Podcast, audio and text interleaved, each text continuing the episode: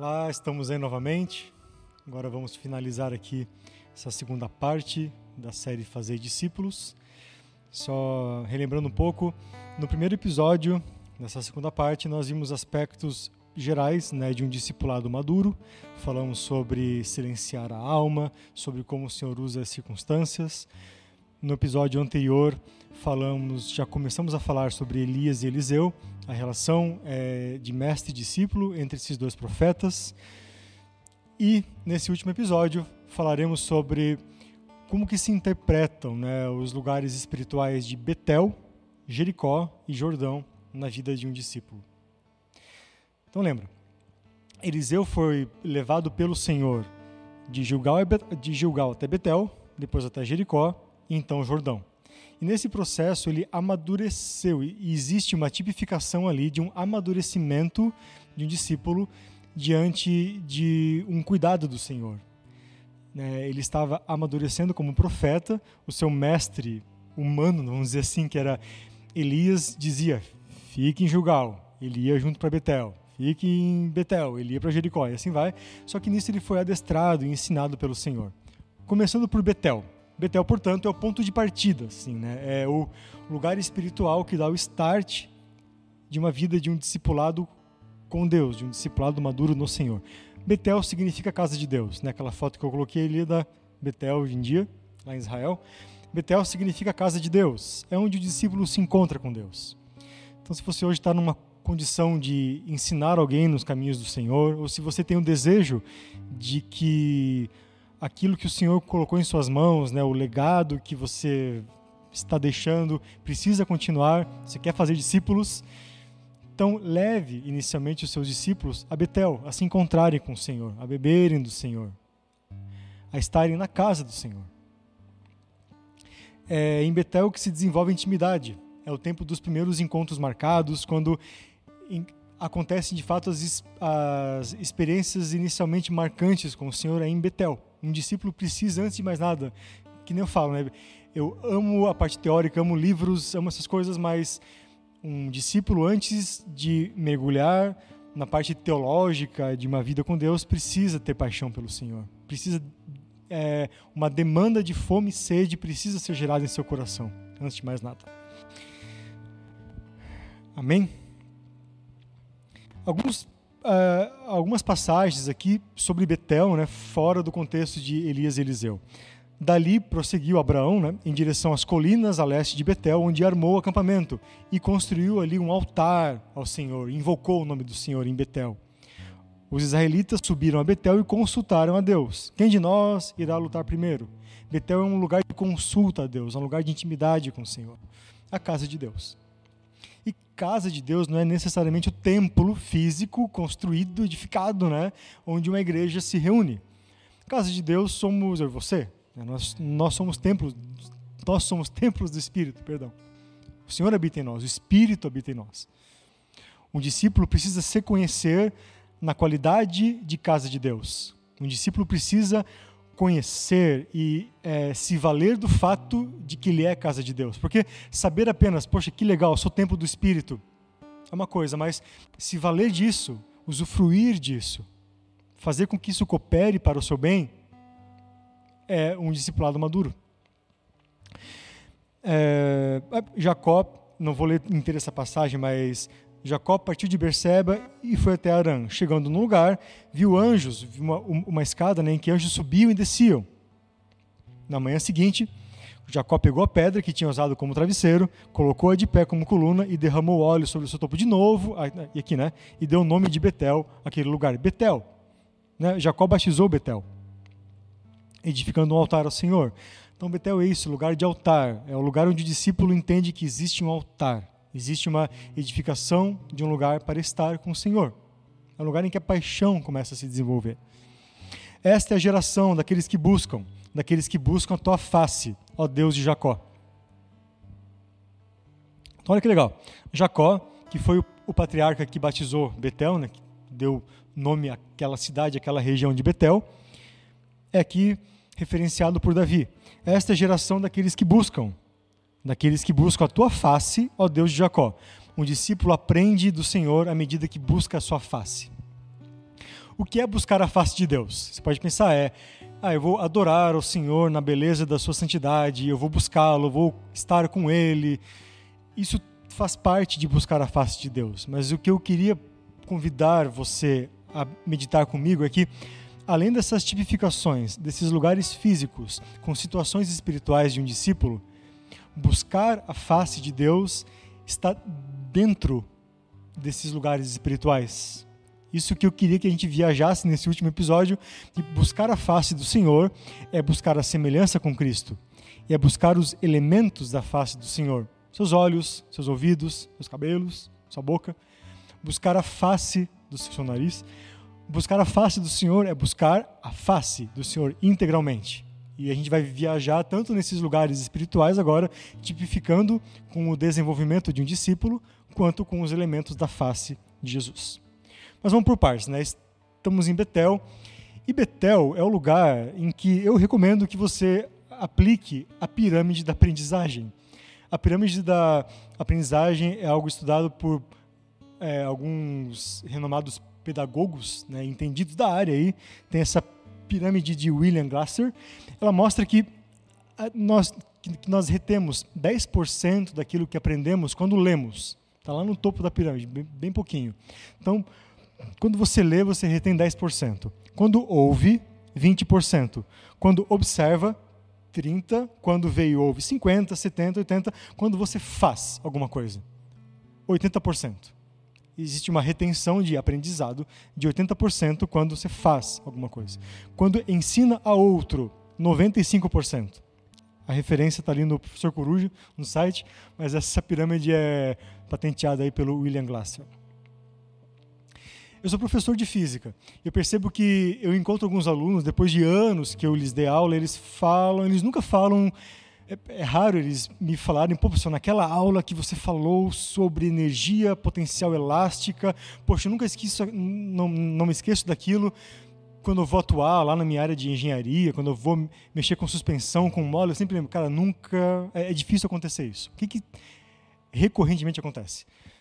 Eles me falam, professor, aquela aula de laboratório, naquele experimento que a gente fez, que a gente pegou a mola, colocou a massinha, fez os cálculos, viu como ela se comportava, eu sempre me lembro daquele experimento quando eu vou lá mexer com a suspensão é, sabe, de carro ou com o sistema de amortecimento de edificações, enfim. Mas eles sempre se referem às aulas de laboratório ou nos seminários que eles deram. Ou seja, aulas de laboratório, né? Quando fazemos, e seminários que eles mesmos ministraram, quando ensinam aos outros. Então existe uma retenção de aprendizagem aqui na base da pirâmide. Portanto, se você quiser fazer bons discípulos, discípulos de fato eficientes, que perdurem, faça com que esses discípulos façam coisas, vivam com Deus, desenvolvam, exerçam o seu, sacerdócio, façam de fato. E ensinem outros, ou seja, formem outros discípulos. Era exatamente o que Elias estava fazendo com Eliseu, lembra? Eliseu foi adestrado na palavra de sabedoria, na palavra de conhecimento, e também foi levado a ensinar outros discípulos. Elias foi um grande mestre, um grande discipulador. Se tem alguém que você pudesse pegar como exemplo de um bom mestre, foi Elias, que gerou um discípulo maduro que gerou discípulos maduros, através do fazer e do ensinar. Certo? Então, Betel sinaliza essa necessidade de abrirmos e adestrarmos os nossos ouvidos espirituais, mas também de conhecermos os cabelos brancos de Jesus. É maturidade. Lembra que eu falei, né? Existe uma relação, uma analogia aqui entre a face, existe uma conexão entre a face de Deus, a face de Cristo e o desenvolver de um, de um discípulo maduro. Em Betel, você tem contato com os ouvidos de Jesus e com seus cabelos brancos. É o momento em que você fala com o Senhor, você busca a face do Senhor, você busca os ouvidos do Senhor. Entende isso? Você busca os ouvidos do Senhor em Betel. Você busca ter os ouvidos também parecidos com os ouvidos de Cristo. E você busca os cabelos brancos de Cristo. Você busca maturidade. Né? Lá em Apocalipse fala João, né? Os seus cabelos brancos como a neve. Cabelos brancos. Querem dizer maturidade, pureza e maturidade. Buscar a face de Jesus é parecer-se com Jesus, inclusive ser maduro como ele é. Então, buscar a face no sentido de adoração em espírito é, é incrível, nossa, é o nosso maior prazer, pô, buscar a face, contemplar o Senhor, é incrível. Agora, existe o buscar a face em verdade. Buscar a face em espírito, buscar a face em verdade. Buscar a face em verdade é buscar os elementos da face de Jesus, ter semelhança com isso e ver o que, que eles de fato é, simbolizam, né? O, o, o que eles simbolizam de fato e viver nisso. Você será tão parecido com o Senhor quanto buscar ser. Um discípulo será tão parecido com o Senhor quanto buscar ser. Um discípulo será tão parecido com o seu mestre quanto ele se esforçar para ser. Naquele exemplo lá do primeiro episódio que eu botei o bota casaco, tira casaco, ele se tornou semelhante ao seu mestre no reflexo por causa de repetição. Ele buscou aquilo. Ele, pô, não consigo, não, não é, não é rápido para mim, mas ele buscou aquilo e se tornou semelhante ao mestre. Nunca é, intimide um discípulo, e não, não seja você também intimidado, não sejamos nós intimidados. Ah, poxa, mas a, é subir muito a régua ser semelhante a Jesus. É subir demais a régua, tipo, nunca vou conseguir. Se você olhar para quem o Senhor é, realmente, talvez você nunca consiga. Ou, ou, ou se, se intimide, né? Mas se você entender aquilo que você pode ser nele, né? Se você é, se focar em quem você pode se tornar em direção a quem ele é, fica mais fácil. Então não se foque na impossibilidade, entre aspas, de ser parecido com Cristo, mas se foque naquilo que ele quer que você seja. Aí você vai entender, bom, se Jesus quer que eu seja, é porque é possível. Isso tudo faz parte de uma caminhada de maturidade no, no discipulado. Jericó. Então passamos por Betel, agora Jericó. Jericó é, é um outro lugar espiritual dentro da jornada de um discípulo. Jericó significa alívio, força, fragrância. Jericó, é, você deve se lembrar, naquela época, Josué, com um exército de Israel, foi tomar Canaã. Tiveram que passar por Jericó. Né, eles ultrapassaram as muralhas de Jericó para chegar até Canaã. É, Canaã é a terra que manda leite e mel, é uma terra de presentes. É em Jericó que você adquire os dons do Senhor. É em Jericó que o discípulo adquire dons do Senhor. Não é em Betel. Betel é uma iniciação. Jericó é o processo de você receber os dons do Senhor.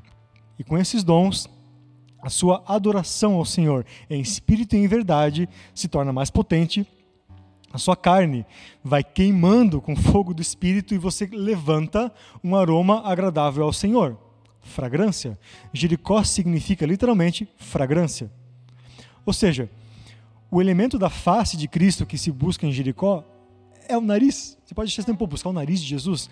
Bom, se você não acha estranho buscar a face de Jesus, convido você a não achar estranho buscar o nariz, porque o nariz está na face. Então, buscar a face de Cristo em Jericó é buscar o seu nariz. Jericó quer dizer fragrância. Você levanta um aroma agradável, você é, é, gera um aroma agradável ao Senhor quando está em Jericó.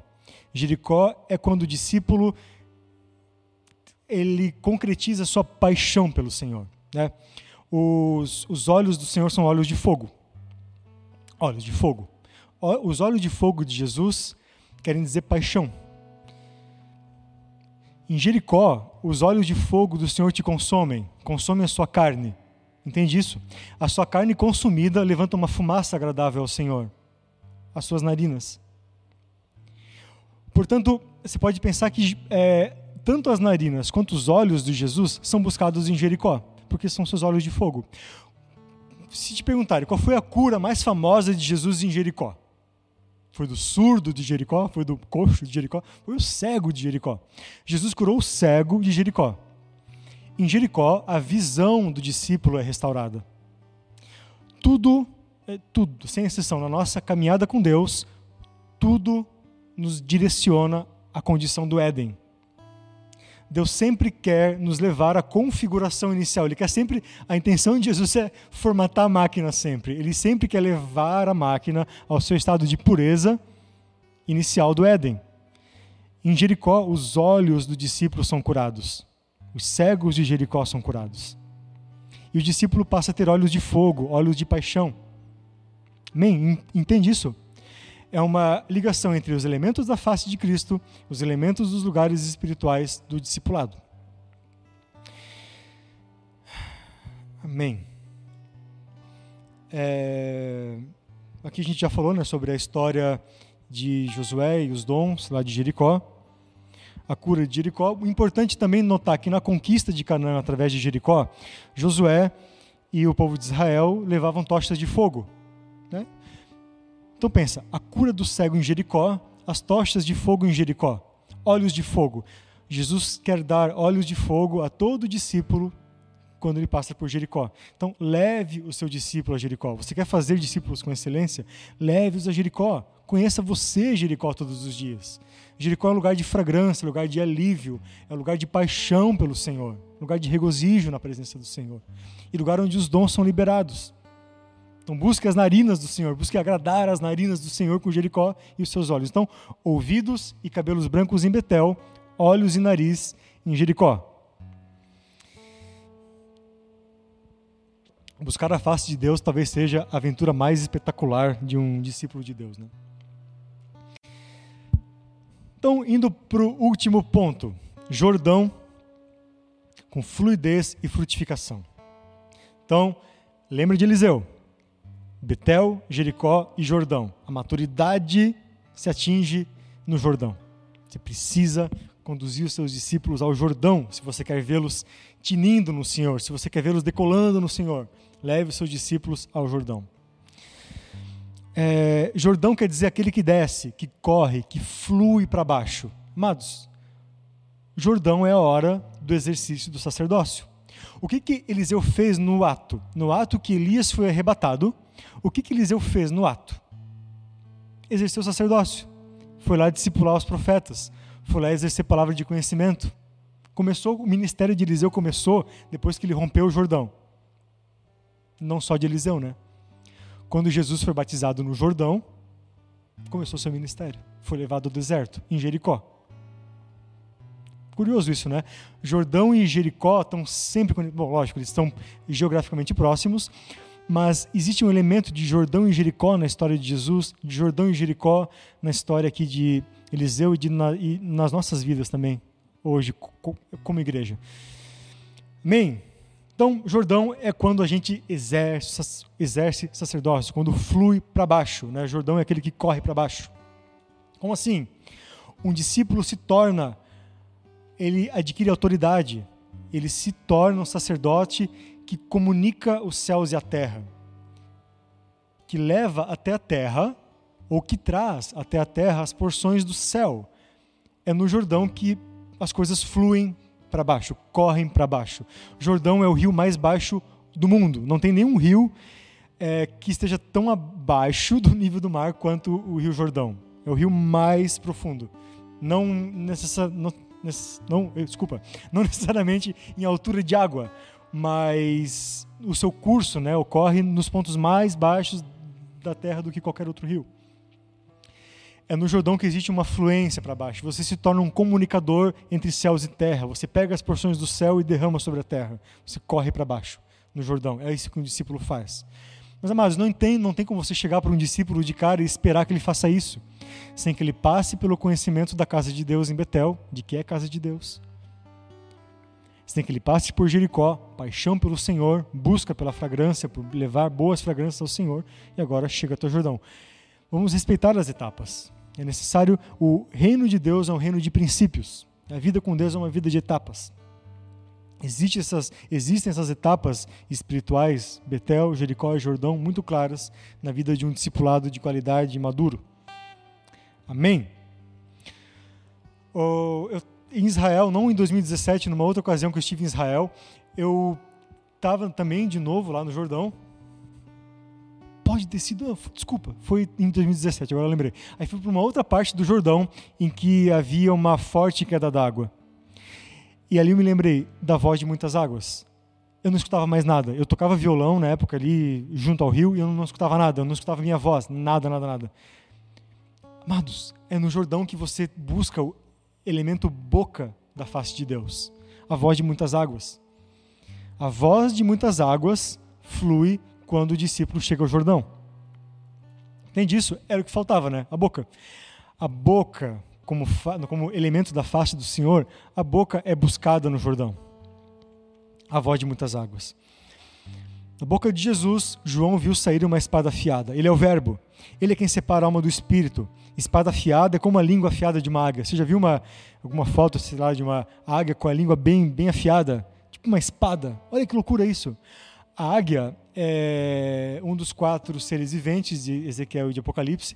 E a águia representa muitas vezes o ministério de mestre e ministério profético. A águia tem uma língua afiada, como se fosse uma espada. É no Jordão que o discípulo adquire a voz do Senhor, o falar do Senhor, o ministrar do Senhor. Sabe quando. É, sempre que eu falo discípulo, aqui eu estou pensando num discípulo maduro, apto a ministrar a outros discípulos, né? a fazer outros discípulos. Sabe quando alguém te pede um conselho e você está meio secão assim, está meio, meio, meio sem, sem inspiração? alguém te pede um conselho. Você dá um conselho que a sua mente julga bom, que a tua história julga bom. Mas quando você está no Senhor, quando a, a, sua voz é a voz do Senhor, quando a sua língua é como uma espada afiada e afinada, você fala aquilo que está no coração de sabedoria. Tem vezes, né, você já, já deve ter passado por isso, que alguém estava passando por um perrengue, você foi ajudar e saiu algo que você nem pensou. Algo bom, algo bênção. Isso é sabedoria falando através de você. E é isso que acontece no Jordão. Quando o discípulo atinge a maturidade, percebe-se que ele começa a ser boca do Senhor sobre a terra de maneira recorrente. No Jordão é isso que se descobre. No Jordão se é voz de muitas águas, como o Senhor é. Um discípulo que passa pelo Jordão espiritual adquire a mente de Cristo e libera as suas palavras, deixando que a águia tome o lugar das palavras e das expressões idiomáticas humanas. Você não fala mais apenas o que você pensa que a pessoa precisa ouvir. Você não fala mais apenas o que os manuais te ensinam que a pessoa deve escutar, mas você fala do Senhor. Você é boca do Senhor, ele fala através de você. Fazer discípulos Fazei pessoas que se movem numa comunicação espiritual, que não falam aquilo que a mente fabrica, mas que têm a mente de Cristo. E por terem a mente de Cristo, naturalmente falam o que se passa na mente de Cristo, no coração de sabedoria. Amém? Então, em Betel, nós temos contato com os ouvidos e com os cabelos brancos de Jesus. Em Jericó, temos contato com os olhos e com as narinas de Jesus. E no Jordão, nós temos contato com a voz, com a boca de Jesus. Buscar a face de Cristo é também buscar a face de Cristo em verdade, não apenas em espírito, mas em verdade. Em espírito, em verdade. Considerações finais, para nós encerrarmos essa segunda parte aí da, da, da série. Discípulos maduros fazem discípulos maduros. Buscar a face de Deus significa buscar semelhança, buscar a face, buscar semelhança com Cristo. Betel, Jericó e Jordão espirituais tipificam a face de Deus e são etapas necessárias para que o sacerdócio seja exercido com excelência. O grande intuito de um mestre é formar discípulos parecidos com ele. Sede meus, sede meus imitadores, como eu sou de Cristo. Todo mestre, não importa a área. Eu sou um mestre de. Sei lá, sou um chefe de cozinha. Eu faço essa sobremesa aqui, ou faço esse risoto aqui, e eu quero que os meus discípulos façam uma coisa, se não igual, muito parecida. Que eles sejam meus imitadores. É isso que Deus espera de nós. Que nós sejamos semelhantes a Ele. Um discípulo será tão melhor quanto mais parecido ele for com seu mestre. E fazer discípulos é fazer discípulos de Deus, não fazer discípulos seus. Amém? Espero que você tenha aproveitado bastante também esses episódios.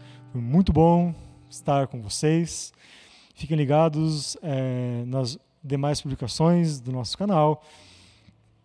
Estamos aí para as próximas também. Tchau, tchau.